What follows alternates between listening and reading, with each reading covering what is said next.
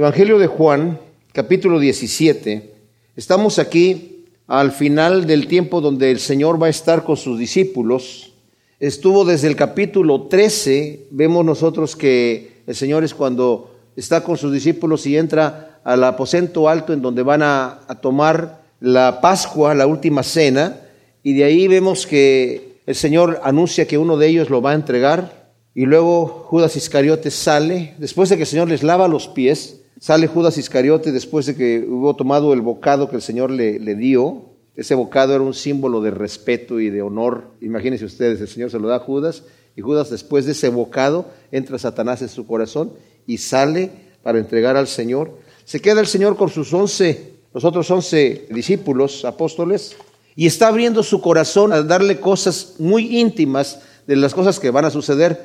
Pero una de las cosas que el Señor está haciendo con ellos es confortarlos por la gran tristeza que tienen al darse cuenta que el Señor va a ir a la cruz, porque ya se los anunció, ya lo sabían, pero lo impresionante es que en ese capítulo 13, el primer versículo dice, antes de la fiesta de la Pascua, sabiendo Jesús que había llegado su hora para que pasara de este mundo al Padre, habiendo amado a los suyos que estaban en el mundo, los amó hasta el extremo. Sabía el Señor que había llegado su hora. Ahora, desde ahí en adelante el Señor empieza a darles instrucciones a sus discípulos, confortándolos, haciéndoles ver que el plan de ir a la cruz no es un accidente, es un plan que Dios lo tenía programado desde el principio.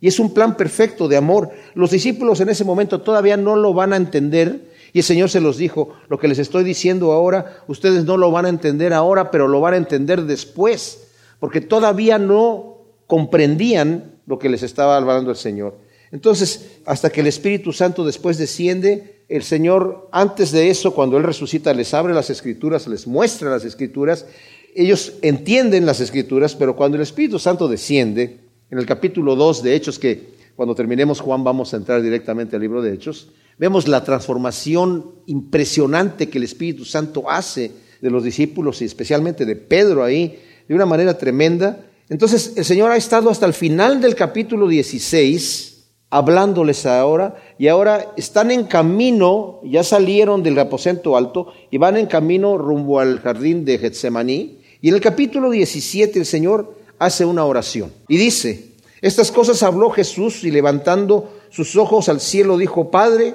ha llegado la hora, glorifica a tu Hijo para que el Hijo te glorifique a ti. Así como le diste potestad sobre toda carne para que a todos los que le diste, a estos les dé vida eterna, y esta es la vida eterna, que te conozcan a ti, el único Dios verdadero, y a Jesús el Mesías a quien enviaste.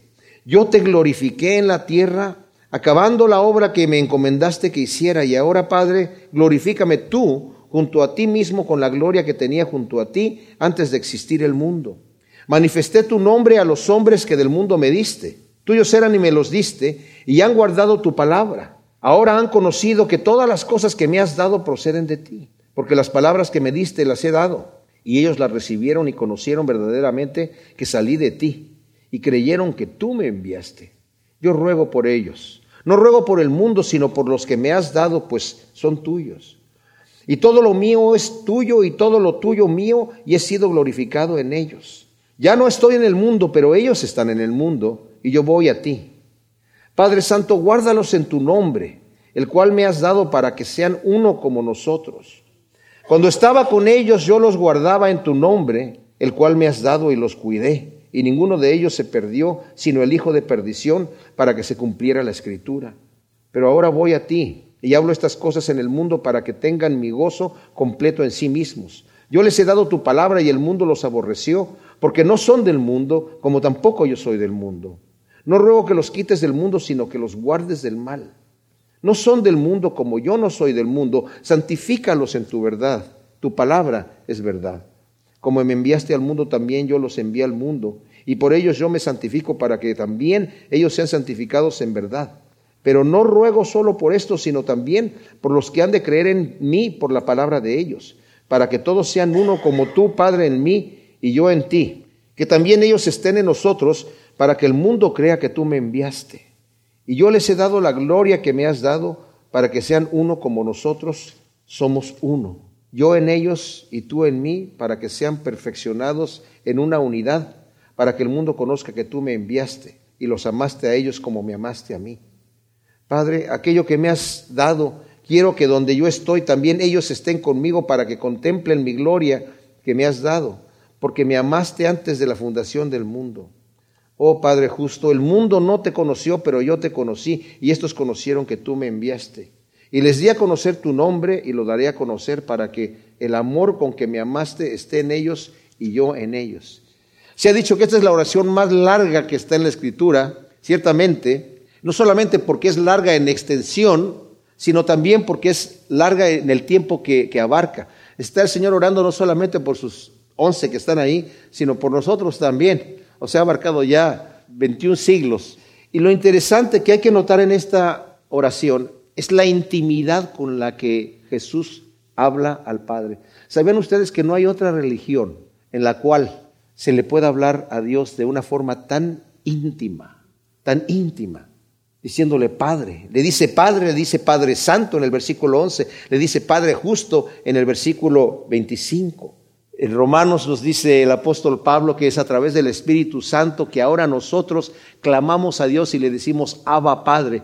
Abba es la palabra que utiliza de allá para decir papá. O sea, es a través del Espíritu Santo que nosotros hablamos a Dios no como así, como, oh Dios Todopoderoso, Altísimo Señor, tú que habitas en las alturas. O sea, hay gente que a lo mejor le gusta orar así, ¿verdad? Y tal vez con respeto. Pero es a través del Espíritu Santo que nos acerca el Espíritu Santo hacernos sentir que somos los hijos de Dios también, que nos ha incluido en su familia. Está hablando aquí el Señor mucho del conocimiento de Dios. El conocimiento de Dios significa tener esa relación íntima con Dios, de padre y de hijo. El Señor les había dicho a sus discípulos, ya no, no les voy a decir siervos, sino les voy a llamar amigos, porque el siervo no sabe lo que su Señor hace, pero yo sí quiero que ustedes sepan lo que yo voy a hacer. Yo los he llamado amigos y nos hemos identificado con el Señor. Y eso es tremendo. Ahora el Señor dice, estas cosas habló Jesús levantando los ojos, que era la forma en la que se oraba. No sabemos en qué momento, tal vez en el camino a Getsemaní hizo un alto y levantó los ojos y oró. Y lo especial de esto es que hace esta oración en frente de sus discípulos. Me imagino que Juan, que es el que registra esto, no se le olvida nunca, no se le olvidó el momento donde el Señor hizo esta oración, de manera que hasta recordó las palabras, porque es una cosa muy especial. Levantando los ojos dice, Padre, ha llegado la hora. ¿Cuál hora?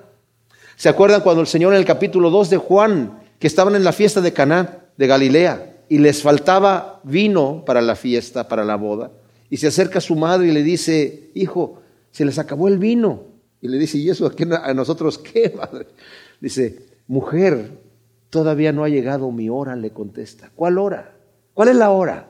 La hora de ir a la cruz, la hora de entregar su cuerpo en sacrificio por nosotros. Lo que vimos aquí en el capítulo 13, en el versículo 31, cuando hubo salido, dijo Jesús, ahora es glorificado el Hijo del Hombre y Dios es glorificado en él. Y Dios lo glorificará en él y enseguida lo glorificará. Y esto se está refiriendo aquí a ser glorificado en qué? Porque le está diciendo, Señor Padre, glorifica a tu Hijo para que el Hijo te glorifique a ti. ¿Cuál es la gloria? ¿Saben qué? Glorificar significa como destapar lo que está oculto. En este caso, lo que realmente el Señor es. ¿Y en qué forma está glorificando el Padre al Hijo? Entregándolo por nuestros pecados. El Hijo va a ir a morir en la cruz por nosotros.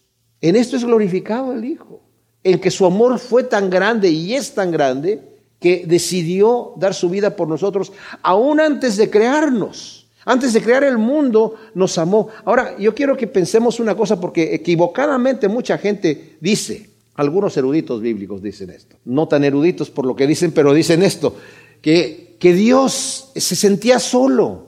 Y como se sentía solo, pues hizo al hombre porque necesitaba un objeto a que amar. Dice, necesito yo amar a alguien, necesito ser amado, yo me voy a hacer alguien que me ame. Pero la cosa no es así, porque el Señor es absoluto y tiene una relación consigo mismo en la Trinidad y no necesita a nadie. La gloria del Hijo es que el amor de Dios es un amor puro, perfecto por nosotros. Nos amó antes de crearnos. El plan fue perfecto de Dios. Y por eso dice, glorifica a tu Hijo para que el Hijo te glorifique a ti. ¿En qué es glorificado el Hijo? En dar su vida por nosotros. Es glorificado en su amor, en su bondad, en su santidad, en su justicia, en su misericordia, en su muerte y en su resurrección. ¿Y el Padre en qué es glorificado? En su amor por nosotros. De tal manera amó Dios al mundo que envió a su Hijo a morir. No nos imaginemos al Padre como el Dios así, ¿verdad? Duro y severo, con el ceño fruncido, y a Cristo el Dios de amor y de misericordia. ¿Cuántos dioses tenemos? Es el mismo Dios. Es el mismo Dios. Jesús dijo, el que me ha visto a mí ha visto al Padre. El Padre y yo uno somos. Hay un solo Dios. Le dice, glorifica. Y dice el versículo 2, así como le diste potestad sobre toda carne para que a todos los que le diste, a estos les dé vida. O sea, el Señor en otras eh, escrituras, ¿verdad?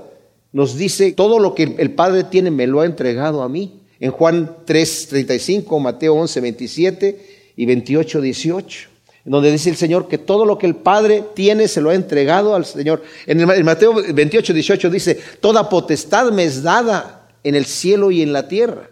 Y después le dice a sus discípulos, por tanto, id y haced discípulos en todas las naciones. Le diste potestad sobre toda la carne para que todos los que le diste a estos les dé vida. En Juan en el capítulo 5, 21 dice, el Padre le dio al Hijo a tener vida y a todo aquel que quiera, el Hijo le da vida. En el 10, 28 también al que Él quiera. E, este es un asunto importante que tenemos que ver. Es el al que Él quiera le da vida, pero no es arbitrario el asunto del Señor. lo hemos estado hablando, de alguna manera ha estado saliendo en nuestros estudios el tema de la predestinación. El Señor es el que hace toda la obra, ciertamente, pero también a nosotros nos ha dejado el escoger. No podemos separarlos, no podemos separar la providencia divina y la soberanía de Dios de el libre albedrío que nosotros tenemos y el mandamiento que se nos es dado para obedecer o desobedecer. No podemos separarlos, no los podemos entender juntos, porque uno excluye al otro. Si Dios es el que hace la obra de principio a fin, entonces yo no tengo nada que hacer. Y si yo soy el que me tengo que esforzar y hacer las cosas, entonces Dios no tiene nada que hacer. Pero las dos cosas están en conjunto. Y como dije yo, hay gente que quiere, cree que la entiende, pero es una situación difícil de entender. Las dos cosas están en juego y están funcionando. Así que el Señor, el que quiere, le da vida, pero también nosotros, el Señor dice, el que viene a mí yo no le echo fuera. El que quiera y beba del agua que yo le daré, el que coma de mi carne y beba mi sangre, ese va a ser el que va a tener verdadera vida. Entonces, está dando el mandamiento para que el que quiera venga y tome de esa vida, el que cree en mí, va a tener vida eterna. Eso está en Juan 5, 40, 8, 12, 11, 25 y 26 y 20, 31, por si alguien está tomando notas por ahí, porque tiempo de estar leyendo todos estos versículos no vamos a tener, ¿verdad? Pero el Señor está diciendo, da el mandamiento para que yo me acerque. El que cree en Él, el Señor le va a dar vida eterna, al que, yo, al que crea, al que confiese su nombre. Ahora, ¿cuál es la vida eterna? Dice aquí, y esta es la vida eterna, que te conozcan a ti, el único Dios verdadero y a Jesús, el Mesías, a quien enviaste. Hemos visto que el conocer a Dios no es un conocimiento, como dije anteriormente, un conocimiento académico. No es un conocimiento solamente de conozco de Dios. No es leer acerca de Él. Mucha gente me vendrá en aquel día y me dirá, Señor, Señor, que no comimos contigo, que no estuvimos en tus plazas, que no nos sentamos contigo. Y el Señor les va a decir, no os conozco. ¿Cómo que no me conoces? Si, si, si, yo sé quién eres, eres Jesús de Nazaret. No, pero no me conociste en una relación conmigo. No me conociste íntimamente. Nunca fui tu amigo. Nunca, nunca tuvimos esa relación de Señor siervo. Nada. Y cuando dice aquí, la vida eterna es que te conozcan a ti, el único Dios verdadero, y a Jesús el Mesías a quien enviaste, está hablando, porque esto está diciendo que es la vida eterna, tener una relación con Dios verdadera. Cuando yo conozco que Dios es santo, fíjense mis amados, este asunto, Dios es santo, Dios es bueno, me ama hasta la muerte. Lo único que quiere es darme la herencia de todas las cosas, hacerme heredero de todas las cosas. Quiere que disfrute de su gloria. Él dice, lo que es mío, Padre, es tuyo y quiero que ellos también sean incluidos aquí. Eso es lo que Dios quiere. Cuando yo conozco esto de parte de Dios, realmente no en forma mental, sino en una forma de relación, tengo vida eterna. He pasado ya de muerte a vida desde aquí, porque tengo esa relación con Dios. No es algo que está allá, en el futuro. Ya cuando yo me muera voy a entrar en el cielo y de aquí empieza la vida eterna. La vida eterna empieza aquí, cuando tengo, empiezo esa relación con el Señor. Porque podemos hablar de que conocemos a Dios de una forma mental, sabemos, vamos a la iglesia, leemos la Biblia, escuchamos un estudio bíblico, y todo está bonito, está bonito, pero si yo no tengo una relación con Dios vital, transformadora, no lo conozco, no tengo esa vida eterna todavía. Yo te glorifiqué en la tierra, acabando la obra que me encomendaste que hiciera. ¡Wow!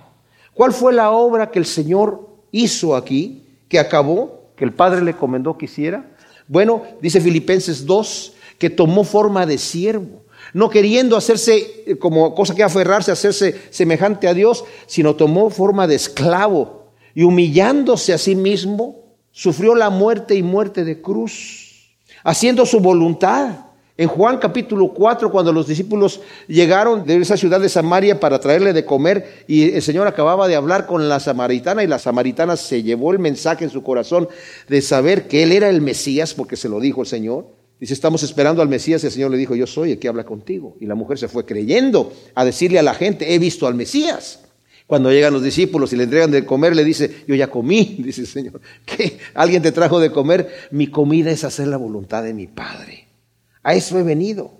En el 9.4 y en el 10.37 también dice el Señor, yo he venido a hacer la voluntad de mi Padre. Eso es lo que yo quiero hacer. Entonces, el Hijo glorifica al Padre tomando forma de siervo, haciendo su voluntad, predicando la palabra del Padre. Porque dice, toda la palabra que yo digo no es mía, sino del Padre que me envió. Lo que yo tengo que decirles es lo que el Padre me ha dicho que yo diga. Por eso me maravilla que el Señor se pasaba las noches orando, recibiendo instrucción.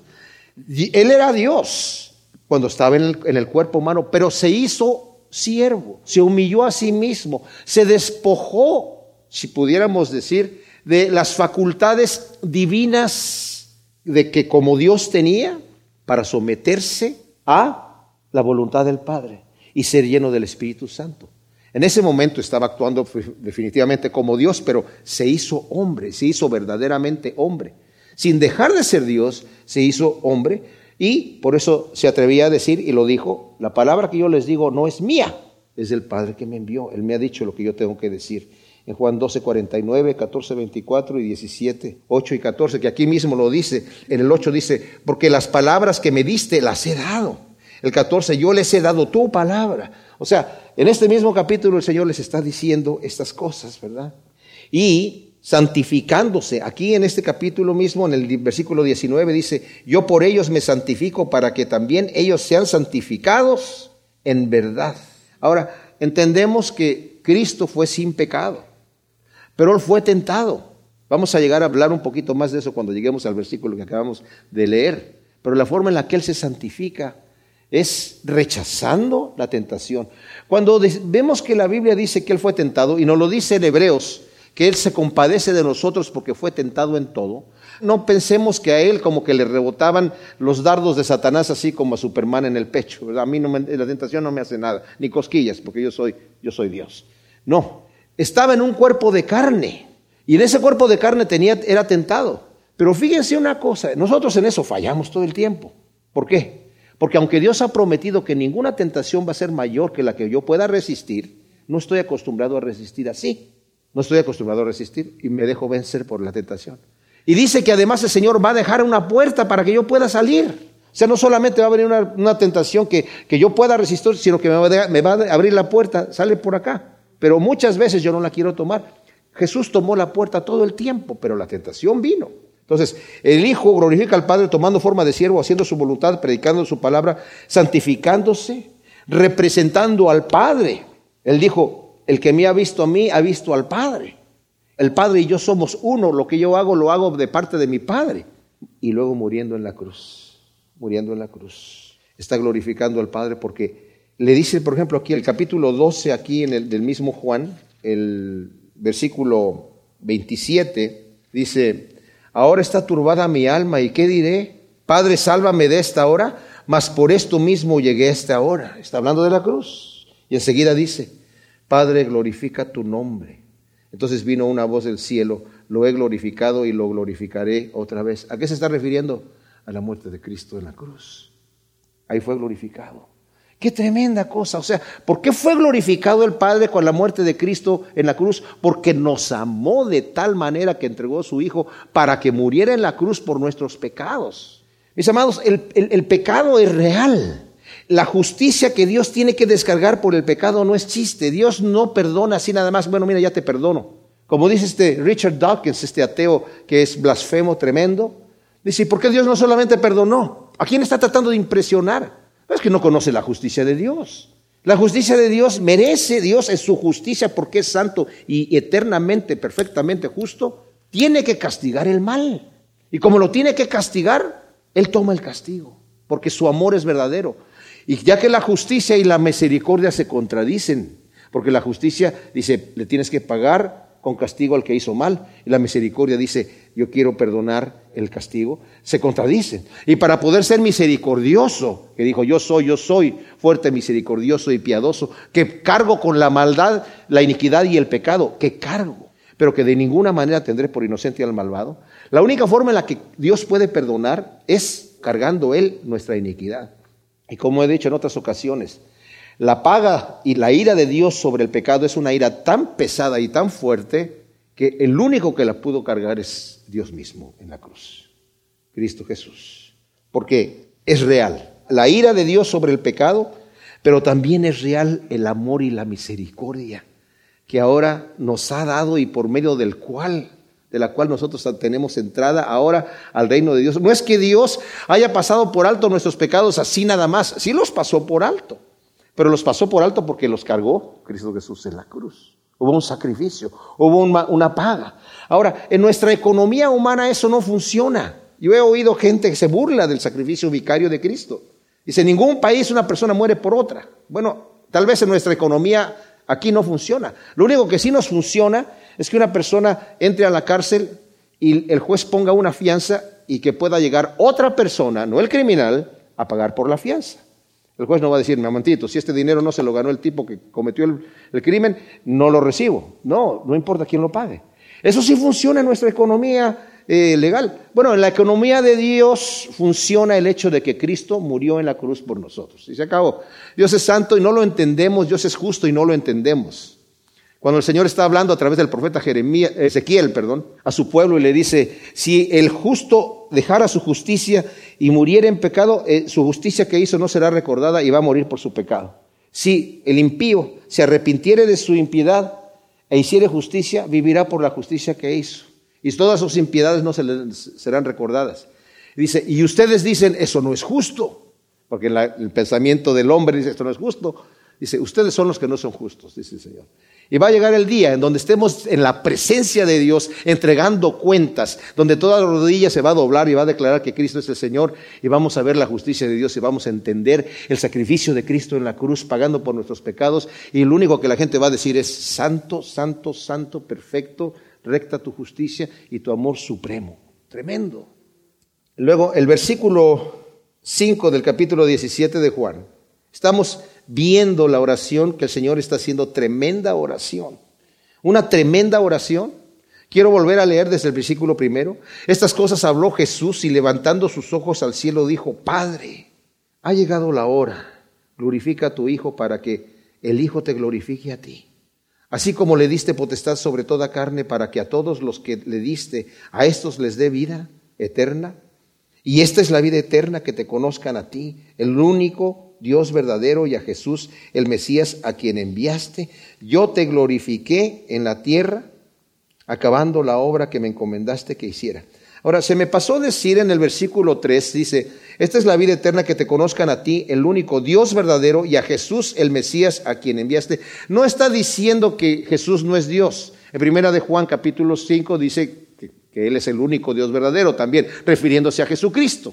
Está hablando aquí comparando al Dios verdadero con cualquier otro ídolo, pero no, no se está excluyendo él como fuera, fuera de esto. La escritura no se contradice y sobre todo el mismo autor Juan no se va a contradecir en su carta, primera carta, capítulo 5, donde dice que Jesús es el Dios verdadero. Entonces no, no puede ser una contradicción del mismo autor, sino que está hablando aquí de que Dios, el Padre, es verdadero y a Jesús que lo conozcan a quien enviaste. Luego dice, ahora Padre, dice el versículo 5, glorifícame tú junto a ti mismo con la gloria que tenía junto a ti antes de existir el mundo.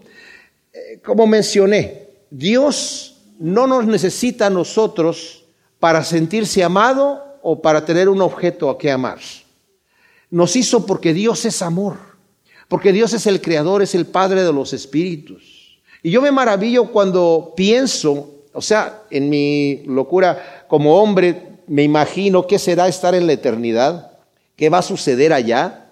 Hay ciertas cosas que son misterio para mí en la escritura, que son, por ejemplo, cuando estemos aquí en el milenio, el Señor obviamente la escritura claramente dice que el Señor va a reinar aquí mil años. Con nosotros que hemos estado, eh, ya conocimos este mundo caído y lo vamos a, conocer gobernado por el Señor mismo. Entonces va, a ser una, una, delicia por mil años para que disfrutemos esta tierra. Y después va a pasar es el cielo y la tierra. Dice que el Señor va a crear nuevos cielos y va a crear una nueva tierra y que va a descender la nueva Jerusalén, una ciudad que el Señor ha estado eh, preparando, cuyo arquitecto y constructor es Dios mismo. Imagínense ustedes la belleza de la ciudad. No sabemos qué forma va a tener. La escritura nos da las medidas, pero no sabemos si va a ser una pirámide, si va a ser, no sabemos cómo va a ser. Nos dice la altura, pero no, no, no creo que va a ser un cubo así nada más, ¿verdad? Debe de ser, se imagina, si Dios es el, arquitecto, va a ser una cosa de lujo. Yo a veces he pensado, ¿cómo serán los baños? ¿Tendremos baños? ¿Necesitaremos baños? ¿Qué sé yo? La cocina, no sé, ¿verdad? Pero hay una parte donde describe la escritura que afuera de la ciudad va a estar plantado el árbol de la vida a los dos lados de un río que va a estar saliendo de la ciudad. En los dos lados del río va a estar el árbol de la vida, tal vez está conectado por arriba, como algunos árboles que he visto en, algunos países, ¿verdad? Me imagino que ustedes también, que se juntan y ya se hacen uno solo. Y va a producir doce frutos, uno para cada mes, al año, para la sanidad de las naciones. ¿Cuáles naciones? Y hoy me quedo, no sé.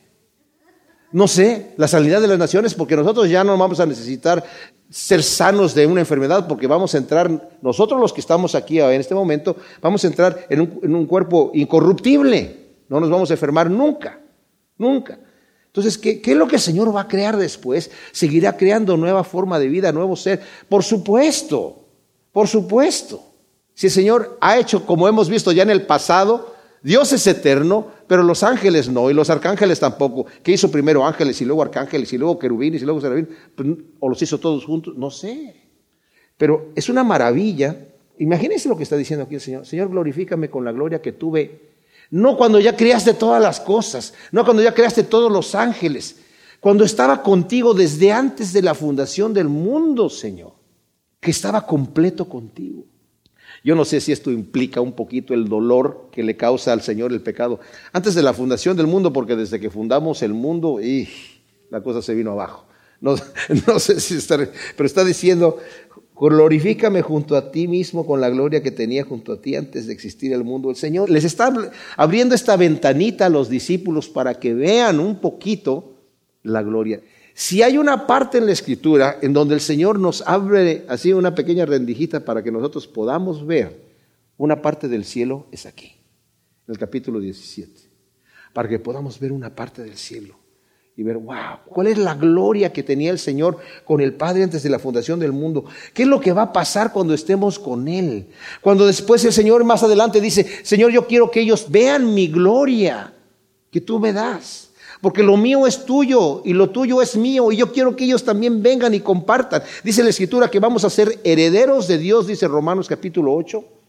Herederos de Dios por cuanto somos hijos, somos herederos de Dios. Él es nuestro Padre y nos hereda. Y somos coherederos con Cristo Jesús. Estamos con Él ya, sentados en lugares celestiales, dice Efesios. Entonces, si estamos sentados en lugares celestiales con Cristo Jesús en este momento, o sea, físicamente estamos aquí, pues, pero a lo que me refiero es que ya el Señor incluso le dijo a sus discípulos anteriormente aquí en Juan, no, no, estén tristes, yo voy a ir, me voy a adelantar, les voy a preparar lugar. Van a llegar a un lugar que ya tiene su nombre allá en el reino de Dios. Qué tremenda cosa. Mis hermanos, cuando tenemos esa esperanza, dice Juan, el mismo Juan dice, el que tiene esa esperanza de verlo a Él, de saber que cuando Él lo vea va a ser semejante a Él, porque le veremos como Él es y seremos semejantes a Él, el mismo Juan dice, bueno, pues el que tiene esta esperanza, dice Juan, se purifica a sí mismo, así como Él es puro. Uno de los problemas que tenemos nosotros los hombres, el hombre en general, no piensa en la eternidad, no le interesa la eternidad, sabe que va a dar el paso para allá porque todos nos morimos y pasamos a la eternidad, sea lo que sea que sea la eternidad. Algunos piensan, nos morimos como animales y ahí se acabó todo, esa sería tu eternidad. Bueno, otros piensan, no, es que Dios al final va a todos a perdonarlos porque al final va a decir, ya hombre, ¿para qué, para qué hacemos de problema? Ya todo el mundo pásele para acá, ¿verdad? Los perdono a todos. Algunos dicen que va a perdonar hasta el diablo. No, la escritura no dice eso. Pero, ¿qué es lo que va a pasar? La escritura lo dice. La escritura dice, y la palabra es importantísimo para que nosotros sepamos qué es lo que el Señor va a hacer. Entonces, cuando dice aquí, glorifícame con la gloria que tenía antes. Wow. Y luego dice, manifesté tu nombre a los hombres que del mundo me diste, tuyos eran y me los diste y han guardado tu palabra. Él manifestó su nombre, el nombre de Dios, manifestar el nombre de Dios, como le dijo el Señor a, a Felipe, Felipe, el que me ha visto a mí, ha visto al Padre. Cuando Moisés le preguntó al Señor, ¿cómo te llamas? ¿Qué le voy a decir al pueblo de Israel? El Señor le dijo, yo me llamo, yo soy. Diles, yo soy, me envió a sacarlos de Egipto. Literalmente, el yo soy significa yo soy lo que tú necesitas que yo sea en el momento. ¿Qué necesitas? Provisión, yo soy Yahvé tu proveedor. Protección, yo soy Yahvé tu protector. ¿Qué necesitas? Porque Él es nuestro Dios. Cuando el Señor dice pedid y se os dará, no es que yo voy a hacer un pediche delante de Dios. Él es Dios y yo soy su criatura. Y lo correcto es que yo dependa de mi Dios. El Señor quiere que yo dependa de Él. Él quiere eso. Busca primeramente el reino de Dios y su justicia y el Señor te va a dar lo que tú necesitas. Depende de Él. No te preocupes porque vas a comer o que vas a vestir. Padre, Señor, dame el pan de cada día. No me dice dame el pan de toda la vida, sino o dame las, fuerzas para yo sacar el pan y no te preocupes, ocúpate de otras cosas, Señor, yo me ocupo de acá. Dame las herramientas y yo me consigo mi pan. No, dice, dame el pan de cada día. Entonces, ¿por qué? Porque dependo de Él. De Él dependo para respirar, para todo. Todo lo que tengo es de Él. Y el Señor quiere eso. Yo antes pensaba, y se los digo, pensando como hombre, oye Señor, ¿por qué no me bendices con mucho dinero? Y así no te ando molestando con pequeñeces, ¿verdad? Te prometo que lo voy a usar para el reino, para tu reino, para tu obra. Claro, yo voy a vivir de paso allí con lo, que, ¿me entiendes? O sea, tampoco no voy a abusar y lo demás lo uso para tu gloria, para tu, para tu obra, Señor. Y así no tengo que estar dependiendo, cada día está, Señor, a ver que ahora y, ya hago planes y tengo visiones y, puedo pensar corporativamente, hacer estrategias y visiones y de esta manera yo voy a hacer para servir el reino de Dios y voy a predicar por allá y por allá y me voy a eh, asesorar de gente que sabe ya hacer este tipo de situaciones, Señor. Pero depender así como tanto de ti, de que, a ver, Señor, ¿quieres que me vaya para allá? Y le doy el paso para acá. Ah, que no, ¿verdad? Bueno, ay, Señor, es muy lenta la caminada, sí, Señor. Pero es que es necesario. Es necesario porque, Señor, nosotros, como yo he dicho en otras ocasiones, muchas veces nosotros queremos confiar en la única persona que, realmente confiamos, que somos nosotros mismos. Pero el Señor no confía en nosotros. el Señor no nos tiene confianza, de manera que es necesario que yo pueda depender de Él. Entonces, manifesté tu nombre como yo presenté la forma en la que yo soy. Miren, yo antes me imaginaba, y sí, cuando yo empecé a leer la escritura, vi a Jesucristo, me impactó el acercamiento que él tenía. Él no vino a condenar al mundo, sino para que el mundo sea salvo. A la mujer adúltera, a la mujer adúltera ni siquiera alcanzó a decir, Señor, perdóname, tus pecados te son perdonados. Al paralítico que descendieron del techo, eh, levanta, tus pecados te son perdonados. No alcanzaron a decir la palabra porque el Señor ya los perdonó. Y decimos, ay, pues qué, bueno es Jesús, pero quién sabe, y el Padre, como cuando lleguemos ahí, cómo va a ser la cosa. El que me ha visto, a mí ha visto al Padre, dice el Señor. Y yo me imagino al Padre con las características que leemos aquí de Jesús, de humildad. Jesús le lavó los pies a sus discípulos. ¿Se imaginan ustedes? Allá, ah, no, acá ya en el cielo yo ya no lavo pies, va a decir el Señor. ¿Será? Eso allá cuando estaba allá en la tierra, pues sí, pero aquí, allá me, porque tomé su forma de siervo, pero oye, no, es el mismo Dios.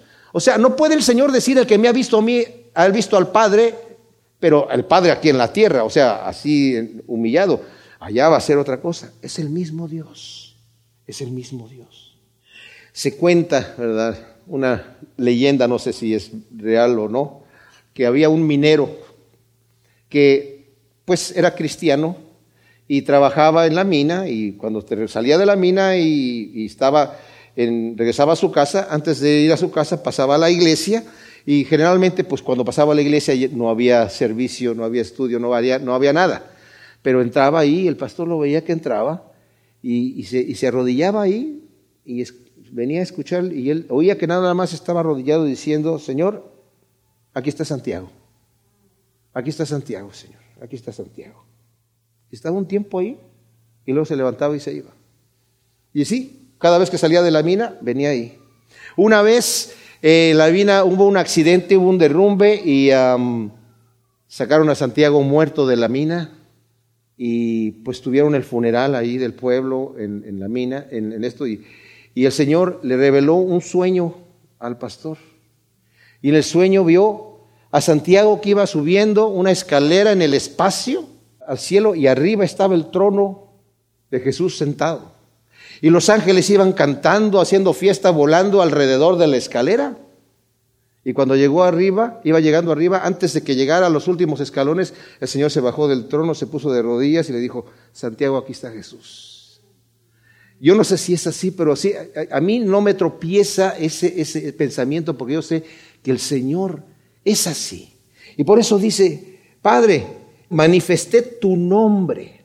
Ahora, cuando habla, se habla del nombre, se habla de la persona, de lo que Él es. Dije yo, cuando Moisés le dijo al Señor, ¿cómo te llamas? Le dijo, yo soy, pero también le dijo, Señor, yo quiero verte. Yo quiero verte para, para ver cómo eres. Y el Señor le dijo, tú no me puedes ver, porque no hay hombre que me pueda ver y vivir.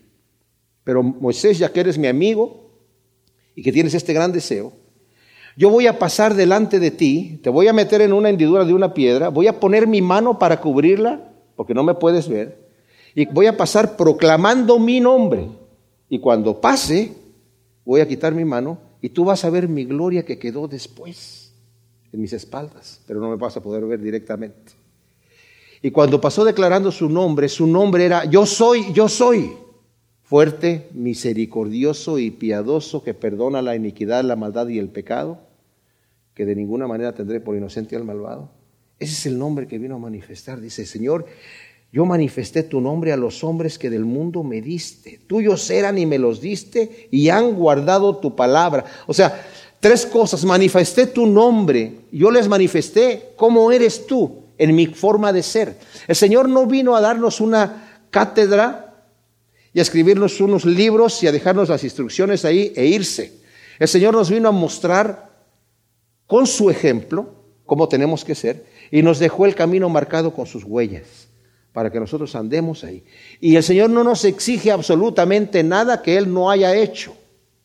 Dice Juan, el que dice que permanece en Él debe de andar como Él anduvo. No nos pide más. El Señor no dijo la palabra y se fue. Él, dio la instrucción. No fue como hay personas, fui a ver a un doctor del pie y que decía que tienes que utilizar solamente zapatos de piel y no sintéticos, ¿verdad?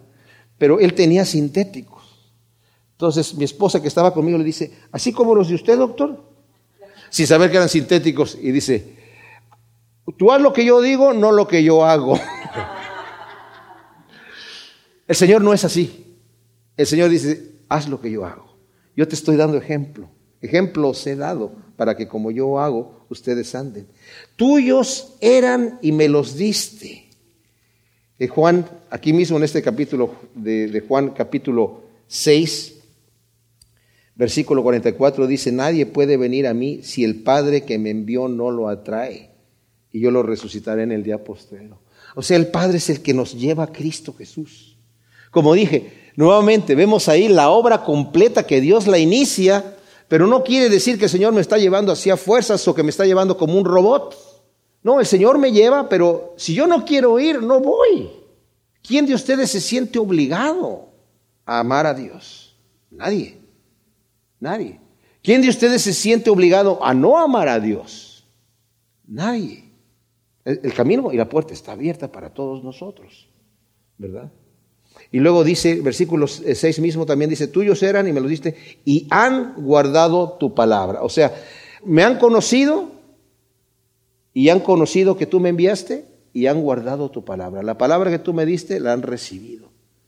Y aunque los discípulos en este momento no tenían el completo conocimiento como para poderla atesorar en sus corazones y saber de qué se trata ponerla por obra, al contrario, el Señor siempre los estaba reprendiendo por su falta de fe o por sus envidias, estaban discutiendo quién es el mayor y cosas por el estilo.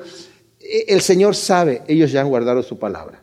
Lo que van a necesitar más adelante, 43 días después, que el Espíritu Santo caiga en el día de Pentecostés y van a ser llenos del Espíritu Santo y van a ser transformados de una forma radical. De ahí que nosotros, mis amados, debemos de pedirle al Señor que nos llene de su espíritu. Dice, si tu hijo te pide un pan, tú le darías una piedra, si te pidiera un pez, le darías una serpiente. No. Y si ustedes que son malos saben dar buenas cosas a vuestros hijos, ¿cuánto más no nos dará nuestro Padre el espíritu si nosotros lo pedimos? ¿Verdad? E, e, eso lo dice un evangelio. Hay otros evangelios que dicen no nos dará buenas cosas, pero un evangelio dice nos dará de su Espíritu Santo. Le pedimos, Señor, lléname de tu poder, lléname de tu presencia y vamos a poder entonces guardar la palabra de Dios y manifestar las obras que el Señor nos ha llamado a hacer. Y luego dice, ahora han conocido que todas las cosas que me has dado proceden de ti, porque las palabras que me diste las he dado y ellos las recibieron y conocieron verdaderamente que salí de ti y creyeron que tú me enviaste. O sea, vemos aquí mismo en el capítulo 16, el capítulo anterior, en el versículo 30 el Señor ya les ha dicho, eh, bueno, ellos están hablando, el Señor dice, ahora entendemos que sabes todas las cosas y no tienes necesidad que alguien te pregunte, en esto creemos que saliste de Dios. O sea, creyeron que tú me enviaste. Pero también lo vemos nosotros en Mateo 16, cuando el Señor les pregunta, estaban en Cesarea de Filipo, ¿quiénes dicen los hombres que yo soy? Y le dicen, pues dicen, algunos dicen que eres Jeremías, otros dicen que eres Juan el Bautista que resucitó de los muertos, otros que eres Elías, otros que eres algunos de los profetas, no están seguros, algunos de los profetas. ¿Y ustedes qué dicen? ¿Quién soy yo? Y Pedro así, quitado de la pena, le dice, tú, tú eres el Cristo, el Hijo del Dios viviente. Entonces el Señor le dice delante de todos, Pedro, esto no te lo reveló nadie, no te lo reveló hombre, no te lo reveló carne ni sangre. Esto no lo dedujiste por tu brillante intelecto, esto te lo reveló directamente mi Padre que está en los cielos. O sea, vemos la obra que el Padre empezó a hacer en el corazón de los discípulos, aún antes que el Espíritu Santo bajara y morara directamente en ellos, el Espíritu Santo estaba operando en ellos esta fe. Y por eso dice, vemos aquí la fe manifestada que leímos ya en el versículo 7 y 8, ahora han conocido que todas las cosas que me has dado proceden de ti, porque las palabras que me diste se las he dado y las han recibido y conocieron verdaderamente que salí de ti y creyeron que tú me enviaste. ¿Y cómo creyeron? Porque el Padre los trajo. Ahora, ¿por qué el Padre no trae a todo mundo? Porque hay quienes cierran su corazón. Y aquellos fariseos que, y intérpretes de la ley que en un momento dado burlonamente le dijeron, Maestro, ¿nosotros también estamos ciegos? Les dijo, si ustedes estuvieran ciegos, no tendrían pecado. Pero ahora por cuanto ven, su pecado permanece. En el capítulo 15, versículo 21 dice, esto dice, los van a estar persiguiendo, les dice a sus discípulos, y esto va, van a ser por causa de mi nombre, porque no han conocido al que me envió. Y luego dice el versículo 22, si yo no hubiera venido y les hubiera hablado, no tendrían pecado, pero ahora no tienen excusa por su pecado. El que me aborrece también a mi Padre aborrece. O sea, había una razón por la cual ellos no creían, era porque aborrecían, a pesar de la evidencia. Y luego dice además, si no hubiera hecho entre ellos las obras que ninguno otro hizo, no tendrían pecado. Pero ahora las han visto y a pesar de eso, nos han aborrecido tanto a mí como a mi Padre. Wow. A este tipo de personas el Padre no las trae para que crean. No les abre el corazón para que crean porque no quieren creer. Y como no quieren creer, el Señor los deja en su mente reprobada y al final van a terminar haciendo cosas que no convienen, como nos dice Romanos capítulo 1. Aquellos que retienen con injusticia la verdad, al rato ya no creen la verdad, al rato creen la mentira. Eso dice Romanos 1. Les es dado creer a la mentira, la mentira que ellos mismos inventaron. Profesando ser sabios, hicieron necios. Y después Dios los entrega a una mente reprobada para hacer cosas que no convienen por cuanto no quisieron tener en cuenta a Dios. Como dice Corintios, como no quisieron conocer a Dios mediante la sabiduría, Dios ahora se revela a ellos por medio de la locura de la predicación, porque han cerrado sus corazones. Porque teniendo ojos no quieren ver y teniendo oídos no quieren oír. El Señor nos está llamando hoy a que abramos nuestro corazón, abramos nuestros ojos, abramos nuestro entendimiento y el Señor nos quiere revelar su amor de una forma especial a todos nosotros para llevarnos de gloria en gloria. Para esto quiere decir en un crecimiento dinámico, espiritual, real. En una vida transformada, en donde vemos que hay capítulo 1 y capítulo 2. Hay dos volúmenes de mi vida, el antes y el después. Tiene que haber un después, mis amados, porque si no, entonces no hemos creído. Vamos a ver. Señor, gracias por tu palabra. Ciertamente, qué tremendo, Señor esta oración que tú hiciste por tus discípulos y por nosotros también, porque nos incluiste a nosotros, Señor. Cuando dices, no ruego solamente por esto, sino también por los que han de creer en mí, por la palabra de ellos. Señor, bendito sea tu nombre. Nos postramos delante de ti reconociendo que tú eres el Rey de Reyes, Señor de Señores. Y Padre, gracias por haber enviado a tu Hijo en la cruz.